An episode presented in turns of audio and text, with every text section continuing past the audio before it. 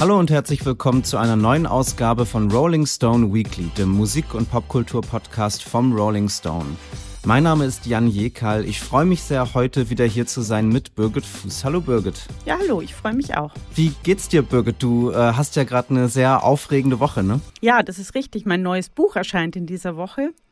Das heißt, sterben darfst du aber nicht und beschäftigt sich nur am Rande mit Musik diesmal, sondern mehr mit den Themen Liebe, Tod und Trauer also den größten Themen, die man sich nur vornehmen könnte für ein Buch. Es ist ja auch ein sehr, sehr persönliches Buch. Ne? Möchtest du da ein bisschen ausführlicher noch von erzählen? Ja, das stimmt. Also es ist eine Art ähm, autobiografischer Bericht, sage ich mal, mit geänderten Namen zwar und schon ähm, auf eine literarische Weise erzählt, aber es geht im Prinzip um den ähm, Verlust, den ich vor ein paar Jahren erlitten habe. Also ich habe meinen Freund verloren und es geht um das schöne Jahr mit ihm und das sehr schwierige Jahr dann ohne ihn.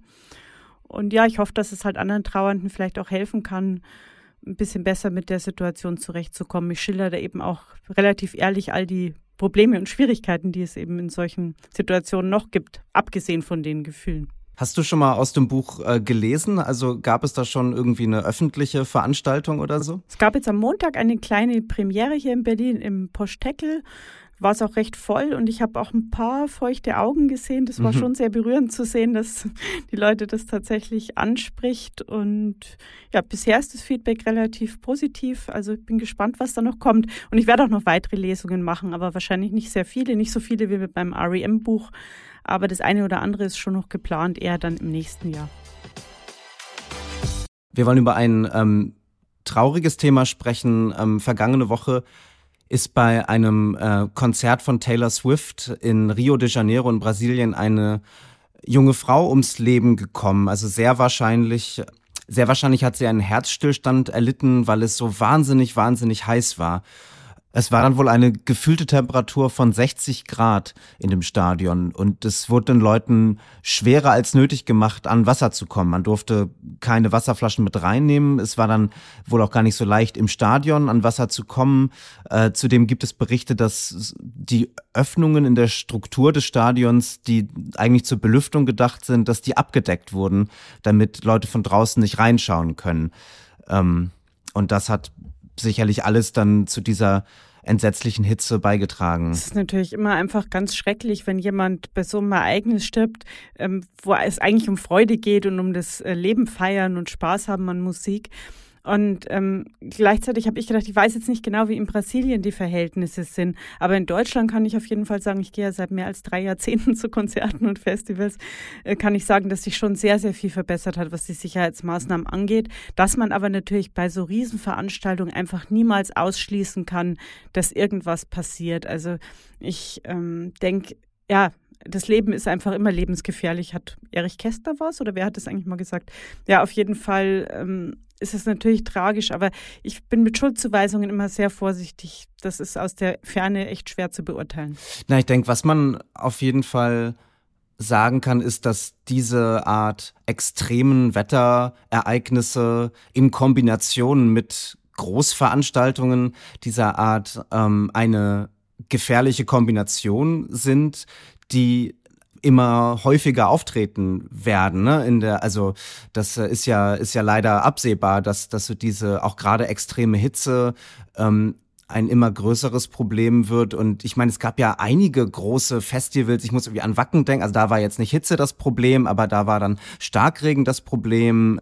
Einige Veranstaltungen auch dieses Jahr. Es gab ja auch das Burning Man Festival in den USA, wo es dann auch so Starkregen war. Auf jeden Fall. Also da hast du total recht. Das wird für Veranstalter wirklich immer mehr eine Herausforderung. Auch deswegen, und das ist ja gut, weil die eben jetzt viel vorsichtiger sind. Also ich erinnere mich, ich war 1992 äh, auf einem Guns N' Roses Konzert, da war so ein Gewitter, dass es danach in der Stadt Würzburg einen Millionen Schaden gab, aber das Konzert wurde durchgezogen. Ne? Und sowas würde heute, glaube ich, nicht mehr gehen. Das würde dann eben abgesagt werden. Aber man muss auch verstehen, dass die Veranstalter natürlich erstmal alles versuchen, um es stattfinden zu lassen. Und zwar nicht nur natürlich aus finanziellen Gründen zum einen, aber ja auch, weil es freuen sich ja immer wahnsinnig viele Leute drauf. Leute reisen extra an. Ich meine, im Wacken, es war bestimmt die richtige Entscheidung, das dann äh, zu limitieren, die Zuschauerzahl. Aber für all die Leute, die schon auf dem Weg waren oder schon dort und dann nicht mehr reinkamen, ist es natürlich auch immer traurig. Also es ist ein ganz schwieriges Abwägen. Und ich muss ehrlich sagen, ich habe schon manches Mal gedacht ähm, in der letzten Zeit, ich möchte kein Veranstalter sein. Also die sind da in der Hinsicht nicht zu beneiden. Ja, ich, ich meine, ich muss dran denken, ich war letztes Jahr hier in Berlin auf dem ähm, Festival, was hier auf dem Flughafengelände Tempelhof ist. Ähm, und es war auch ein sehr heißer Junitag und da ist ja dann auch wirklich alles zu betoniert und es gibt keine also es gibt so gut wie keine Schattenplätze. Ähm, die Hitze wird vom Boden aufgenommen und ähm, reflektiert und ähm, also und da hatte ich mich auch gefragt, also weil da haben dann auch so äh, viele der Zuschauer also sich dann halt wirklich sind dann gar nicht vor die Bühnen gegangen sozusagen, sondern haben sich dann lieber halt in Schatten gestellt, um es dann so ein bisschen aus der Ferne, aber aus dem Schatten dann zu beobachten. Ähm, da hatte ich mich auch gefragt, so warum, also warum ist niemand auf die Idee gekommen, hier mal irgendwie ein paar Sonnenschirme mehr aufzustellen oder so. Ne? Also ich die hoffe, Schirme dass können das, dann äh, natürlich wieder, wenn es dann Windböen gibt und so weiter, umgestoßen werden und dann Mm. kann es auch wieder Verletzte geben. Also ich glaube, es ist wirklich wahnsinnig schwer, sowas zu organisieren und für alle Eventualitäten vorzubereiten, weil, genau wie du vorhin sagtest, es jetzt auch noch mehr Eventualitäten gibt als früher. Also eben diese krassen Stürme und auch äh, diese Hitze, die es ja Natürlich war es früher auch schon mal heiß, aber wir wissen ja alle, was, also wir leugnen ja den Klimawandel nicht. Insofern ähm, sieht man ja einfach, dass es da jetzt viel mehr Herausforderungen gibt. Und ja, da werden sich äh, die Veranstalter auf jeden Fall in den nächsten Jahren was überlegen müssen, um darauf zu reagieren. Das ist klar. Ja, und die Politik auch, ne? Also sowas wie jetzt so die, äh, die Trinkwasserbereitstellung äh, in diesem ähm, Stadion in Rio de Janeiro. Das ist ja jetzt etwas, wo jetzt auch die brasilianische Politik gefragt ist, dann da den Veranstaltern ähm, das ganz klar einfach vorzuschreiben. Das muss erlaubt sein oder das muss möglich sein, dass man da niedrigschwellig äh, äh, an Trinkwasser kommt oder so. Ich meine, jetzt ist natürlich auch Taylor Swift in einer ganz ähm, also schwierigen, völlig undankbaren Position. Sie ist natürlich überhaupt nicht dafür, oder nach allem, was man weiß oder anzunehmen, ist überhaupt nicht dafür verantwortlich. Hat ja auch, es gab ja auch Videos, Live-Videos davon, wie sie wirklich eigenhändig äh, Wasserflaschen ins Publikum äh, gereicht hat und so. Also ihr war schon klar, dass es wahnsinnig heiß ist und, äh, und sie hat auch versucht, da dem entgegenzuwirken. Also nun hat sie sich dafür entschieden, die Konzerte nicht abzusagen als Reaktion darauf. Also das äh, zweite von insgesamt drei Konzerten in Rio ist äh, um zwei Tage verschoben worden, aber mittlerweile haben also beide weiteren Konzerte äh, schon stattgefunden. Ähm, sie hat äh, eine so Insta-Nachricht gepostet, also was nach einer handgeschriebenen Notiz aussah, wo sie so ihr ihre Bestürzung ausgedrückt hat. Ähm, aber das war, also an, wir nehmen das jetzt am Mittwoch auf, also an diesem Punkt ist das jetzt so das Einzige, was bisher an, äh, an Reaktion von ihr dazu gekommen ist. Ähm, wie, ja, was denkst du dazu? Ich meine, natürlich ist es eine wahnsinnig undankbare Position, in der sie da ist und ähm, aber hätte, hätte sie ein bisschen mehr noch irgendwie machen sollen? Hätte sie das auf der Bühne ansprechen sollen? Was, was, was glaubst du? Ich finde es ganz schwierig, dann ähm, sozusagen moralisches Urteil zu fällen. Für mich persönlich ist es schon ein bisschen erstaunlich, wie schnell sie das offensichtlich weggesteckt hat und damit klarkommt, weil ich erinnere mich halt an Bands wie, wie Pearl Jam oder die Toten Hosen, die ja ähnliche Fälle auch erlebt haben bei ihren Konzerten, die wirklich noch jahrelang dann äh, darunter gelitten haben und überlegt haben, wollen sie wieder auftreten, wie wollen sie auftreten, wie machen wir es, wie sicher ist es? Und ich denke auch zum Beispiel bei Campino ist es heute noch oft so, wenn der in der Menge sieht, dass da arges Gewühl ist und Gedränge, ähm, bricht er sofort ab und sagt, bitte passt aufeinander auf und so. Also mm, ich bin schon ein bisschen überrascht, wie professionell sie das sozusagen wegmoderiert hat. Aber das ist natürlich auch ein bisschen ihre Art und ja, auch da steckt eben natürlich ganz viel Geld, eine Riesenmaschine dahinter. Jetzt alles abzusagen, wäre wahrscheinlich auch einfach ein wahnsinniger Aufwand gewesen. Ja. Ich, ich, würde, ich würde annehmen, dass sie sich in den nächsten Wochen oder Monaten sicherlich dann auch auf eine sehr ähm, professionelle Art dazu verhält und äh, aber aber dass es jetzt nicht dabei bleibt, dass sie jetzt einfach so Business as usual weitermacht, sondern ich würde schon denken, Ähm, ich könnte mir bei ihr auch gut vorstellen, dass sie darüber ein Lied schreibt. Also das ist ja, äh, sie ist ja eine sehr äh, umtriebige Songwriterin und ja dann auch eine immer sehr oder häufig auch sehr autobiografisch arbeitende ja, es ist wirklich, also fürchterlich, fürchterlich traurig. Auch die, also ich habe auch Bilder dieser dieser Frau gesehen, die natürlich riesengroßer Taylor Swift-Fan war und die ja auch von weit her angereist war und so. Und ihre Familie hatte auch so noch, noch so gesagt, das war für sie eine riesengroße Sache, das erste Mal, dass sie irgendwie da so ein bisschen weiter weggereist ist von, von ihrem Heimatort. Ähm eigentlich das Schlimmste, was passieren kann. Man möchte ja als Musikerin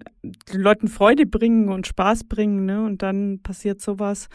Es ist schon schrecklich. Aber wie gesagt, ich denke, komplett verhindern wird man es nicht können, aber man sollte sich eben schon genauer Gedanken machen, was kann man alles tun, damit das Risiko so klein wie möglich ist. Bevor wir zum Album der Woche kommen, ähm, wollte ich noch kurz zwei Alben euch ans Herz legen, die jetzt äh, gerade letzte Woche erschienen sind. Beide auf ganz interessante Weisen ähm, zeigen sie, was man als Rapper im mittleren Alter äh, so für stilistische Wege einschlagen kann. Also das eine Album äh, ist das viel diskutierte Album von Andre 3000, New Blue Sun heißt es, also der legendäre äh, Outcast-Rapper, ähm, der äh, seit dem letzten Outcast-Album von 2006 nichts mehr, also nichts mehr gemacht hat, mit Ausnahme von so kurzen Features bei anderen Leuten. Ähm, ähm, der als Schauspieler gearbeitet hat, aber keine Musik veröffentlicht hat, ähm, der hat nun ganz überraschend ein sein erstes Soloalbum veröffentlicht und es ist ein äh, flötenzentriertes äh, Instrumentalalbum mit improvisierten Ambient und äh, Spiritual Jazz Stücken, also wirklich eine absolute stilistische Kehrtwende für ihn, auch wenn Andre 3000 ja immer schon sehr abenteuerlustig war und ein sehr äh, vielseitig interessierter Künstler, ist das nun wirklich eine eine ganz besondere äh, Kehrtwende, eine ganz besondere Entscheidung von ihm. Ähm, ich habe das Album jetzt auch viel gehört die letzten Tage und ähm, ich habe gar nicht so richtig ein Vokabular dafür, muss ich sagen, weil ich gar nicht so mit Ambient sonst zu tun habe oder irgendwie so 15-minütige Tracks, in denen jetzt nicht so wahnsinnig viel passiert. Aber ich, also ich fand das sehr angenehm, also sehr friedlich, sehr beruhigend, ein sehr warmes Album und da, also spricht, finde ich schon auch eine große E-, Empathie oder, oder Fähigkeit zur Sensibilität. Also es ist irgendwie ein sehr, also obwohl kein einziges Wort gesprochen wird und, und vieles halt sehr, sehr äh, unaufdringlich und zurückhaltend ist, ist es dann doch ein emotional irgendwie sehr berührendes Album. Also habe ich es empfunden. New Blue Sun von Andre 3000. Ich werde auch äh, meinen Lieblingstrack daraus in die Playlist Rolling Stone Weekly stellen. Und das andere Album eines äh, Rappers im mittleren Alter ist ein etwas klassischeres Album, vielleicht das neue Album von Danny Brown, Quaranta heißt es.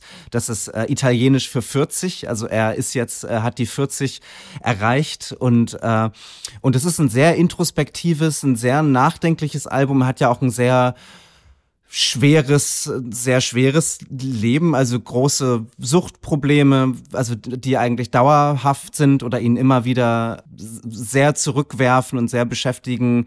Äh, auch die psychischen Probleme und Belastungen, die damit einhergehen. Ähm, aber auf diesem Album Quaranta äh, zeigt er sich also so ähm, ja so so hellwach wie wie nie. Und es ist ein ganz äh, ein ganz einnehmendes äh, groovy Album. Ähm, ja, die Produktion ist ist großartig wie man das von Danny Brown kennt. Auch da werde ich äh, ein, ein Track in die Playlist aufnehmen. Und dann äh, könnt ihr euch ein kleines Bild von diesen beiden Alben machen. Kommen wir nun zum Album der Woche, dem neuen Album eines weiteren Rappers, der äh, die 40 geknackt hat, Casper. Nur Liebe immer heißt das Album. Caspar wurde 1982 in Lemgo geboren, ähm, als Benjamin Griffey. Äh, er ist dann aber schon sehr schnell mit seiner Familie nach Georgia gezogen, in die USA. Ähm, sein Vater ist Amerikaner. Und er lebte dann, bis er elf war, in den USA und das war wohl auch eine sehr schwere Zeit. Also er beschreibt, wie dann auch gerade sein Stiefvater eine, eine sehr, ähm, sehr schwierige Figur war, unter dem die Familie sehr gelitten hat. Als Elfjähriger, wie gesagt, ist er dann, ist Caspar dann zurück nach Deutschland gekommen. Ähm, vollständig englischsprachig aufgewachsen, also hat dann hat dann hier eine ziemliche Außenseiterrolle zuerst gehabt und ich habe das Gefühl, dass die für ihn als Künstler auch ziemlich entscheidend irgendwie war oder ich habe das Gefühl, dass so ein bisschen die Position jemand zu sein, der so ein bisschen zwischen den Welten ist, der nicht so ganz dazugehört und aus dieser und aus dieser Außenseiterrolle dann beobachtet und und und Geschichten erzählt, dass das ihn schon sehr auszeichnet. Sein Durchbruchsalbum XOXO von 2011 ist dann auch so ein, äh, ein, ein Album, das so zwischen den Welten sozusagen ist. Also es ist ein Hip-Hop-Album auf der einen Seite, auf der anderen Seite hat es auch ganz klare Rock-Elemente, Post-Rock-Arrangements, auch so ein Springsteen-haftes Pathos, finde ich, ist da ähm, zu hören. Auch so eine gewisse Emo-Affinität. Also ich habe das Gefühl, dass so das, was dann in den nächsten Jahren international sehr populär wurde, so eine Emo-Rap-Welle, dass er die so ein bisschen antizipiert hat, auch in seiner so Hardcore-Punk äh, äh Hip-Hop-Musik er hat auch im Laufe der Zeit immer wieder mit Leuten zusammengearbeitet, die, äh, die man eher so im, in der Indie-Welt äh, verorten würde, mit Konstantin Gropper, Get Well Soon äh, oder Markus Ganter, dem Produzenten, oder auch auf dem letzten Album Max Rieger von den Nerven. Also das ist dann äh, eine Nähe, die, die ganz, ganz deutlich ist. Und vielleicht ist sein neues Album Nur Liebe immer ähm, da eine, eine kleine, ich will nicht sagen Kehrtwende, aber vielleicht ist, ist das jetzt schon doch wieder ein bisschen klassischeres Hip-Hop-Album als die Alben, die er zuvor gemacht hat. Aber darüber werden wir ja gleich sprechen. Ähm, bevor wir zum neuen Album kommen, was ist so deine Geschichte mit Caspar Birgit? Wann ist er dir das erste Mal begegnet und was denkst du so zu ihm? Da du mich ja ein bisschen kennst, wird es dich nicht wundern, dass ich jetzt sage, dass ich XOXO und Hinterland ziemlich gern mochte. Ich habe halt damals, wie viele eben auch gleich gedacht, es ist eigentlich Hip-Hop für Leute, die Rockmusik mögen. Und das bin ich ja. Und bisschen vielleicht auch eine Ähnlichkeit mit Eminem, bei dem das ähnlich ist. Ähm, ja, ich mochte sehr gern von Casper von Anfang an eben die, die Texte und die Art, wie er äh, Sachen sieht und auch, dass es schon so einen Sinn hat für Slogans. Ich finde auch der neue Albumtitel Nur Liebe immer das ist schon ziemlich gut und das ähm, kann er auch wirklich. Und insofern habe ich es immer gern verfolgt, was er macht. Die letzten beiden Alben hm, nicht mehr so ganz, fand ich einfach ein bisschen mehr vom selben.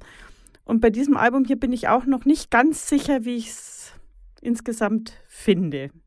Wie geht's dir denn so damit? Was hast du irgendeinen Bezug zu Casper? Ich kann mich noch erinnern, als XOXO rauskam, ähm, da war ich so in der elften Klasse ungefähr und das ist halt so richtig eingeschlagen, das Album. Also das haben dann wirklich alle gehört. Also sowohl die Leute, mit denen ich, äh, mit denen ich aufs Gymnasium gegangen bin und in einer Klasse war, die haben das Album gehört, aber auch die Jungs vom Dorf sozusagen, mit denen ich dann am Wochenende äh, äh, Musik gemacht habe und dann in Proberäumen war oder so und die schon, die schon gearbeitet haben oder Ausbildung gemacht haben oder so, die haben das Album auch gehört. Also ich habe das Gefühl, dass, dass Casper da ähm, schon viele Leute wirklich so erreicht hat und abgeholt hat und sicherlich ja natürlich auch durch die äh, durch seine Texte und durch seine Haltung, ne, seine, seine Beobachtungsgabe und dann auch so seine Lust am Geschichten erzählen. Ähm, aber vielleicht gerade weil das dann so, so allgegenwärtig war und ich dann auch so ein bisschen eher mich als so Indie-Hörer äh, positionieren wollte, habe ich dann doch so eine ablehnende Haltung so ein bisschen damals, also eher so eine äh, ja so eine Teenager gegen Kultur Reflexhaltung gehabt und deswegen nie so richtig viel Casper gehört. Ähm, aber ich, ich also kann ihm jetzt auch wirklich einiges abgewinnen, muss ich sagen. Und ich kann auch dem neuen Album einiges abgewinnen. Ähm, ich fand das ganz interessant. Äh, ich habe gelesen, dass er über das Album gesagt hat, dass es eigentlich ein Mixtape ist, was zum Album geworden ist. Und ich äh, finde das eine ganz interessante Art, darüber nachzudenken. Es ist ja ein sehr kurzes Album, auch ein sehr kurzweiliges Album. Zwölf Tracks, aber eigentlich nur zehn Tracks. Also ein kurzes Intro, ein kurzes Outro, also eigentlich zehn Tracks. Viele davon laufen nicht länger als zweieinhalb Minuten. Also es ist wirklich so, dass man irgendwie so einen, dann hat man so einen Beat und eine Hook und dann gibt's noch mal eine Strophe und, und dann geht's schon wieder weiter zum nächsten. Also ich finde, das ist ein sehr kurzweiliges Album, das die Aufmerksamkeit sehr hält.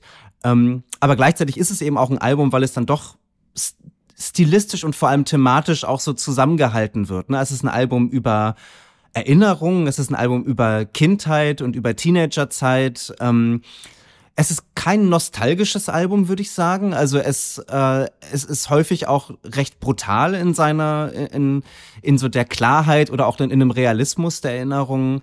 Ähm, ja, also auf dem Cover ist ja ähm, der elfjährige Ben zu sehen und da, das macht eigentlich auch schon klar, worum es geht. Also ich finde, es ist schon extrem Vergangenheitsbewältigung. Ich musste auch ein bisschen lächeln, als gleich im ersten Song natürlich wieder der Trailerpark vorkommt und das, was man von Casper eben so kennt. Aber er kann es eben auch wirklich gut erzählen. Also ähm, wie er das dann macht, wie er zurückgeht in die Vergangenheit und sagt, wie es war, finde ich schon schön. Ich finde manchmal bei manchen Songs, ähm, bei Wimpernschlag zum Beispiel, dieses dann auch gleichzeitig wieder ein bisschen jammern, jetzt bin ich so erfolgreich, aber das ist auch nicht so einfach. Man hat es auch schwer als erfolgreicher Rapper. Ja, Entschuldigung, aber es ist doch schon besser, als nicht erfolgreich zu sein. Also da ist es mir manchmal auch ein bisschen zu lamoyant vielleicht. Insgesamt finde ich aber bei diesem Album, was du ja auch schon sagtest, das sind sehr, sehr kurze Songs.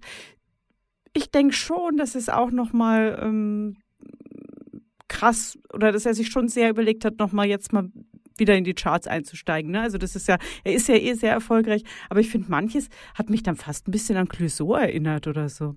Also das ist gar keine Beleidigung, weil ich, von mir ist das übrigens gar keine Beleidigung, denn ich mag Clouseau sehr gern. Ich finde, der kann auch wirklich sehr gut Songs schreiben, aber es ist eben schon extrem Mainstream und das fand ich bei so Liedern wie sowas von da oder auch dem Song mit Crow. Ja. Das ist schon richtige Chartsmusik, ne? Mhm. Das stimmt, ja. Sommer, der Song mit Crow, ähm, ist also absoluter Pop-Rap, der total auf die Top 40 schielt. Das sehe ich auch. Auch sein, sein, seine Bielefeld-Hymne, verliebt in der Stadt, die es nicht gibt. Äh, also die ist ja auch sehr äh, eingängig und zugänglich und auch, also ja, fast ein bisschen seicht, könnte man vielleicht sagen. Ähm, aber die kann man sich auch so als so, ja, so Sommerhit irgendwie vorstellen oder als so Festival-Hymne. Mhm. Ja, stimmt, so dieses bisschen, ähm, ja, was du lamoyant genannt hast, das, äh, das, das gefällt mir auch nicht so wahnsinnig gut. Ich habe auch das Gefühl, das ist so eine Haltung, die auch sehr verbreitet ist, also gerade in den letzten Jahren so im Hip-Hop so, so zu, also so, so ein bisschen Post Malone-haft oder so zu sagen, ja, ich bin jetzt so wahnsinnig reich, aber jetzt sitze ich hier rum in meiner riesen Villa und bin eigentlich doch nur irgendwie deprimiert, so. Also das hatte bei Post Malone noch eine gewisse, ähm, Neuheit vielleicht oder auch bei Drake oder so, der das ja auch dann immer so ausstellt, wie, wie deprimiert er eigentlich ist. Aber ja, das stimmt, das, das hätte ich jetzt bei Casper auch nicht so gebraucht. Ähm, es hat ja auch so was Midlife-Crisis-haftes, ne? Also gerade bei, bei jetzt, bei diesem Album, wenn er dann, ne, unsere Terminkalender werden zu Tetris, Raptor zum Beispiel. Ähm, äh, jeder meldet sich nur, wenn er Geld braucht. Oder erst waren wir Freunde, dann wurde ich Chef. Also da ist schon irgendwie auch so eine, so eine Midlife-Krisenhaltung von, ist das jetzt alles und ich bin erfolgreich, aber was bedeutet dieser Erfolg und so. Da, ähm, ja, muss ich sagen, da gefallen mir seine, seine Texte, in denen er dann halt eher bisschen tiefer gräbt und auch in seine Erinnerungen gräbt oder so oder in sein Traumata, die finde ich da schon deutlich stärker und deutlich berührender. Ja, das geht mir auch so. Ich meine, er kommt natürlich jetzt auch ins klassische Midlife-Crisis-Alter. Insofern ist es auch okay. Und ich finde, dass er das natürlich alles immer auch noch mit einem gewissen Witz macht. Und das macht es eben aus. Also ähm, ich finde, er schafft es auch oft, so, so viele Begriffe einfach reinzubringen, wo man sich denkt, ah ja, er holt schon alle irgendwie ab. Ne? Also egal, ob es ist ADHS oder dann die Work-Life-Balance und so. All diese Begriffe, die man ständig hört, kommen ähm, bei ihm eben auch vor und werden so eingewoben in die Geschichte.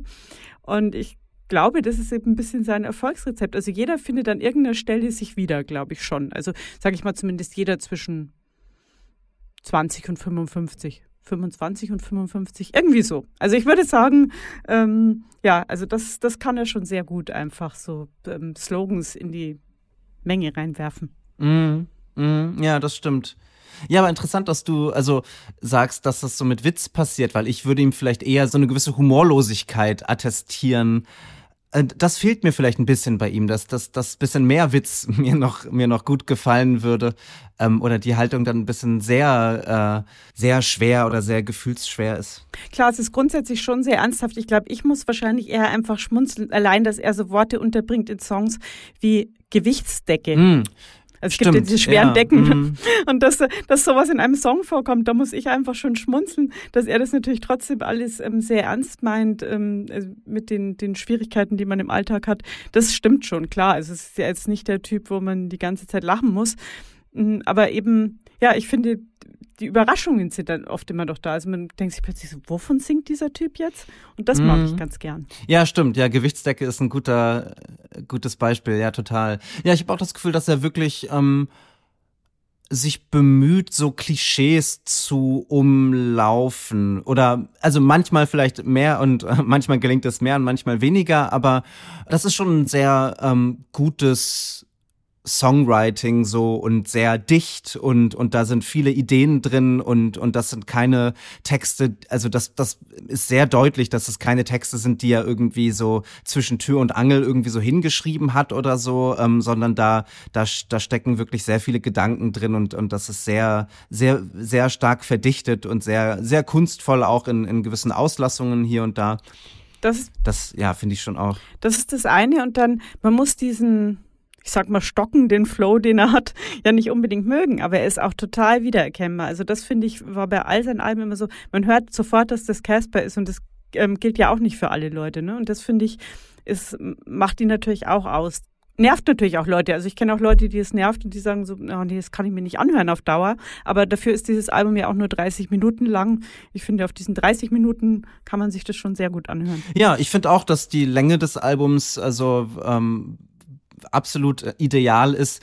Äh, und er damit sich ja auch gegen den Trend stellt. Also gerade im Hip-Hop ist ja die Tendenz, äh, irgendwie 27 Tracks zu haben und dann läuft es eine Stunde 20 oder so und dann halt äh, saubere 10 Tracks plus Intro und Outro und dann ist es, ist man nach einer halben Stunde raus. Das ist mir dann auch sehr sympathisch. Also da ist schon wirklich kein, kein Fett auf diesem Album. Nee, überhaupt nicht. Ich, wollt, ich wollte mich sogar fast ein bisschen beschweren zuerst und habe gedacht, naja, es sind schon wirklich sehr kurze Songs und es ist halt dieses klassische so Spotify-Klischee, man darf jetzt nicht mehr so lang und bloß kein langes Intro und so, ne? Und dann habe ich mich daran erinnert, dass ich mich in letzter Zeit öfter mal beschwert habe über viel zu lange Alben. Und insofern würde ich sagen, nee, das ist schon völlig in Ordnung, das so zu machen. Und wie du ja auch schon sagtest, es sind ja im Prinzip auch nur zehn Songs, 30 Minuten, passt eigentlich ziemlich gut. Wie viele Sterne gibst du Casper? Ich schwanke ein bisschen zwischen drei und dreieinhalb, sage aber doch dreieinhalb, weil ich eben die Art, wie er textet, schon mag. Ich sag auch dreieinhalb. Ich finde, das ist wirklich ein absolut solides Album. Das ist auch total, also gut produziert und ähm, da steckt sehr viel Liebe zum Detail auch drin. Ich finde, das ist ein sehr sorgfältig produziertes Album. Auch die Texte sind sehr sorgfältig geschrieben und, und viele, viele Bilder und, und Gedanken und Beobachtungen und Geschichten. Manchmal ein bisschen ja, manchmal ein bisschen erwartbar in seiner, in seiner Themenwahl. Also, ja, haben wir ja gesagt, gerade so dieses bisschen Midlife-Crisis-hafte ist dann schon eher uninteressant. Ähm, aber ich finde die, äh, also die Qualitäten des Albums ähm, überwiegen dann doch. Und, und da gibt sicherlich auch so zwei, drei Tracks, die ich mir gerne weiter anhören werde. Und äh, die werden wir dann auch in unsere Playlist aufnehmen. Rolling Stone Weekly auf Spotify. Ja, ich bin gespannt äh, von euch zu hören, was ihr zu Casper sagt. Äh, könnt ihr mir gerne schreiben, info at janjekal.de oder bei Twitter oder bei Insta. Da heiße ich Jan Jekal. Ähm, abonniert diesen Podcast, gebt uns fünf Sterne, das hilft uns gefunden zu werden und würde uns sehr freuen. Ähm, abonniert die Playlist, wie gesagt, Rolling Stone Weekly auf Spotify. Nächste Woche ist Mike wieder da und wir sprechen über Peter Gabriel. Bin ich schon sehr gespannt. Äh, aber erstmal vielen Dank, liebe Birgit, dass du heute hier warst. Ja, vielen Dank. Und äh, vielen Dank fürs Zuhören. Tschüss.